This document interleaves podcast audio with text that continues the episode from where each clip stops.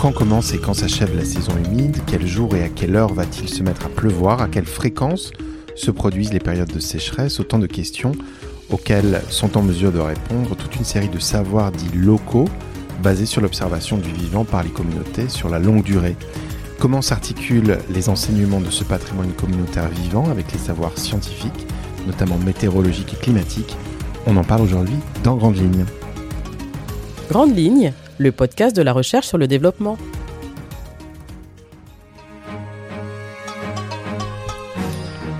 Bonjour Julie Bonpas. Alors, je vous propose euh, qu'on commence par peut-être définir euh, ce dont on parle aujourd'hui.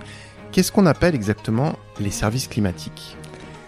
Euh, Excellente question. Donc, les services climatiques, c'est en fait un mot valise pour désigner toute la chaîne de l'information météo-climatique, donc depuis des prévisions de court terme, donc des prévisions par exemple pour le lendemain, jusqu'à des prévisions de, donc, de saison, sur la saison des pluies par exemple, et également des projections climatiques, donc sur plusieurs siècles, plusieurs années, etc.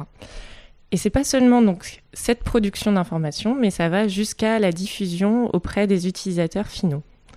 Dans l'optique à chaque fois de pouvoir les aider à faire des décisions, à choisir et à pouvoir anticiper euh, donc le temps pour mieux s'adapter. Justement, alors comment est-ce que ces services peuvent être utiles euh, aux populations? Et je pense en particulier aux, pays en développement Vous parliez d'anticipation, est-ce qu'il y a d'autres euh, utilités à ces services climatiques? Alors tout à fait. Donc si on parle de prévision météorologique, donc c'est comme euh, également ici en France euh, pour euh, différents secteurs, que ce soit donc on pense obligatoirement à l'agriculture où les agriculteurs ont besoin d'anticiper le temps qu'il va faire donc pour prévoir leurs semis, donc les opérations culturelles, mais tout aussi bien aussi quel type de culture ils vont pouvoir aussi décider de planter en fonction des caractéristiques de la saison des pluies à venir. Euh, pour des, choses un peu moins évidentes, ça peut être aussi des secteurs de la santé ou euh, des barrages hydrauliques qui ont aussi besoin de savoir comment va se comporter la saison pour mieux gérer, par exemple, euh, leur gestion de l'eau des barrages, justement. Absolument. Je vous propose qu'on se recentre sur l'Afrique, plus particulièrement. actuellement, l'offre de services climatiques sur le continent a finalement des limites. quelles sont-elles aujourd'hui? Et, peut-être quelles sont les politiques qui permettraient de développer euh, l'offre existante en termes de services climatiques? Alors tout à fait. Donc euh, aujourd'hui, euh, sur un continent comme l'Afrique, on se retrouve confronté à plusieurs problématiques. Donc tout d'abord, c'est vrai qu'il y a une problématique d'offre où on se retrouve avec parfois un déficit d'infrastructure. Donc ça peut être tout simple, comme un manque de stations météo pour donc les observations etc. Mais également, ça peut être aussi un, déficit en termes de capacité de modélisation. Et donc avec euh, aussi euh, la capacité d'utiliser les nouveaux modèles météo pour avoir des prévisions plus précises. Donc il y a ce thème de l'infrastructure, de la précision. Mais derrière, il y a aussi une autre problématique entend, dont on entend un peu moins parler, c'est toutes les questions euh, de demande et donc la question aussi de la réception de ces informations par les populations. Donc une information euh, météorologique ou climatique, pour qu'elle soit entendue et prise en compte par les populations, faut qu'elle soit considérée comme crédible et légitime. Et par le passé, il y a pu avoir aussi sur certains territoires donc euh, la diffusion d'informations, donc parfois peu précises, qu'on se retrouve aussi euh, face à des informations sur tout ce qui est orage, qui sont plus difficiles à prévoir. Et donc ces, informations peu précises par le passé parfois ont pu dégrader la confiance aussi euh, des populations, créer une défiance euh, envers ces informations. Donc la question c'est aussi comment construire une information avec les populations euh, qui leur paraissent intéressantes, légitimes, pour qu'ils puissent réellement la prendre en compte dans leurs décisions. Absolument. Un autre concept clé dans, vos travaux, c'est celui de savoir prévisionnel locaux. Alors, qu'est-ce que cette notion recouvre, Julie Bonpas? Alors les savoirs prévisionnels locaux, euh, tout simplement, donc comme les, prévisions météo classiques scientifiques, ils sont fondés sur l'observation. Euh, c'est ce que c'est ce qu'on va appeler des indicateurs, donc utilisés par les populations locales pour prévoir le temps qu'il va faire. Donc ça peut être, pardon, l'observation euh, d'indicateurs que ça soit donc lié à la biodiversité, donc l'observation de la faune, de la flore, des stades phénologiques des végétaux ou bien la présence d'animaux, le comportement de certains animaux. euh, qui vont pouvoir indiquer euh, aux populations quel temps il va faire peut-être dans les trois prochains jours ou alors carrément sur euh, la, la, saison à venir également. Donc ce sont des savoirs, si je comprends bien, qui sont mobilisés par les populations dans leur vie quotidienne. Tout à fait. Ce sont des savoirs qu'ils appliquent au quotidien euh, lorsqu'ils sont pour les, les, ménages ruraux, pour les travaux des champs mais euh, on va aussi avoir des savoirs qui seront différenciés selon effectivement les tâches quotidiennes de la journée. Donc on peut aussi parler de savoirs différenciés sur le genre, par exemple. Par exemple euh, par exemple, euh, les, les, travaux qui sont effectués donc, par les hommes et les femmes peuvent être différenciés dans les champs, donc ils ne vont pas se trouver au même moment de la journée, au même endroit, donc ils ne vont pas avoir l'occasion d'observer les mêmes phénomènes. Et également, la transmission se fait euh, à ces moments, au, au moment de l'activité. Donc si euh, je suis une femme, je ne vais peut-être pas euh, recevoir les mêmes informations que si je suis un homme à ce moment-là. On comprend bien cette, euh, cet enjeu.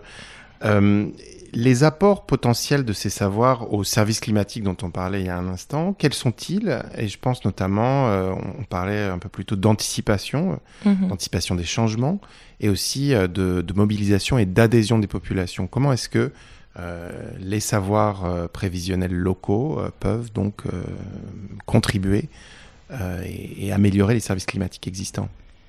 Alors, tout à fait, il peut y avoir un, réel apport de ces savoirs. notamment parce que ce sont des, savoirs locaux. Donc, on parlait tout à l'heure de la thématique de la, précision. Il y a tout d'abord un intérêt pour ces populations de connaître ces savoirs pour pouvoir euh, en temps réel avoir des informations et euh, on va dire ça va avoir un impact sur aussi leur, vulnérabilité quotidienne euh, à des événements extrêmes, par exemple des, des sécheresses. ou tout simplement des périodes sans pluie qui vont pouvoir être anticipées. Donc cet apport de précision et le deuxième apport, donc on en parlait également, c'est la crédibilité des informations puisque on a confiance dans ces savoirs parce qu'ils sont utilisés depuis très longtemps. Donc ces savoirs ont fait leur preuve en fait, contrairement euh, aux nouveaux savoirs. Et donc le fait aussi de les intégrer au savoir scientifique, ça va permettre aussi d'apporter cette crédibilité. En retour, euh, les, prévisions scientifiques euh, peuvent être aussi euh, différentes, c'est-à-dire apporter des indicateurs qui sont complémentaires aux savoirs prévisionnels locaux. Il y a des choses qui sont plus difficiles euh, à, à prévoir avec les savoirs locaux qu'avec les savoirs scientifiques. Par exemple? Par exemple, tout simplement, euh, la mesure des températures. C'est quelque chose qui peut être perçu. Surtout en ces temps de, de changement, de climatique. changement climatique. Et tout à fait, pour rebondir là-dessus, euh, en ces temps de changement climatique, il y a aussi des tendances au dérèglement de ce qui, a, de ce qui est observé d'habitude. Il y a des savoirs locaux qui sont, euh, selon les populations, moins efficaces aujourd'hui. Donc c'est lié aussi, euh, pas qu'au changement climatique, ça peut être lié à la perte de biodiversité aussi. Donc on a une moindre diversité des indicateurs. Est-ce qu'on peut dire qu'ils sont menacés aujourd'hui, certains de ces savoirs prévisionnels locaux, en raison du changement climatique?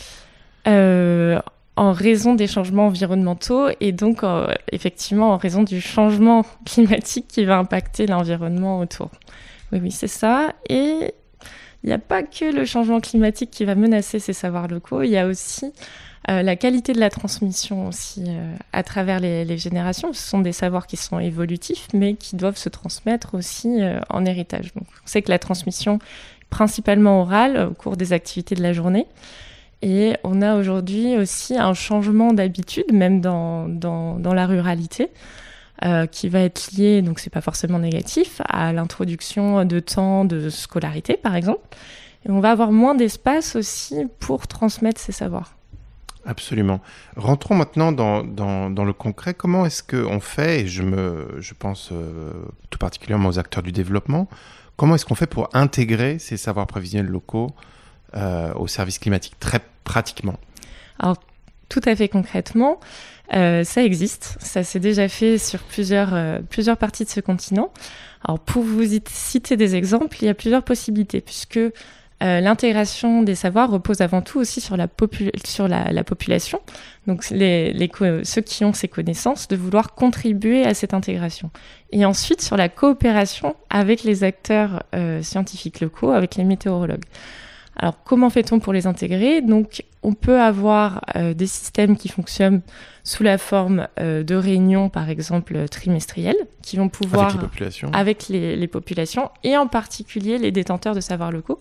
Parce qu'il faut savoir que ces savoirs sont relatifs. Ce ne sont pas tout le monde qui connaissent euh, plusieurs savoirs ou qui vont avoir des, des savoirs assez précis. La Ils plus... ont des détentrices et des détenteurs qui ne sont pas forcément euh, l'ensemble de la population. Exactement, mmh. tout à fait. Il y, a, il y, a, des personnes qui sont consultées par euh, les populations pour euh, étant reconnues localement comme sachant aussi, euh, ayant cette connaissance des indicateurs.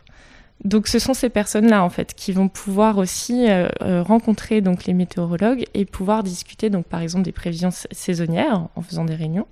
Sinon ça peut être euh, au quotidien par euh, des animateurs locaux qui vont relayer donc les animateurs ruraux par exemple des ONG qui vont relayer aussi euh, ces prévisions pour qu'elles puissent être intégrées. Mais également, de façon plus moderne, on a vu aussi euh, des applications, parce qu'il faut savoir qu'aujourd'hui, euh, la téléphonie mobile est assez répandue sur le continent africain. Y compris en, dans y les milieux ruraux. tout à fait. Et euh, donc ces, applications vont permettre par exemple euh, d'intégrer au quotidien, tout simplement nous l'application, on dit bon euh, alors que, pensez-vous du temps qu'il va faire? Je pense qu'il va pleuvoir dans les prochaines heures. Pourquoi? Quel indicateur avez-vous observé? Et ensuite cette, cette information sera intégrée automatiquement sur l'application qui fera donc un, un mix des savoirs scientifiques et locaux.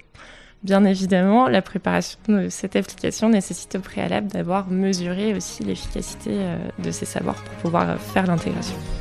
Absolument. Merci Julie Bonpas pour euh, ces explications et à bientôt. Merci beaucoup. C'était Grande Ligne, le podcast des éditions de l'Agence française de développement, un podcast créé par Elsa Murat, produit par Minuline, au montage Eric Tauvin, au micro Étienne Charrière qui vous dit à très bientôt.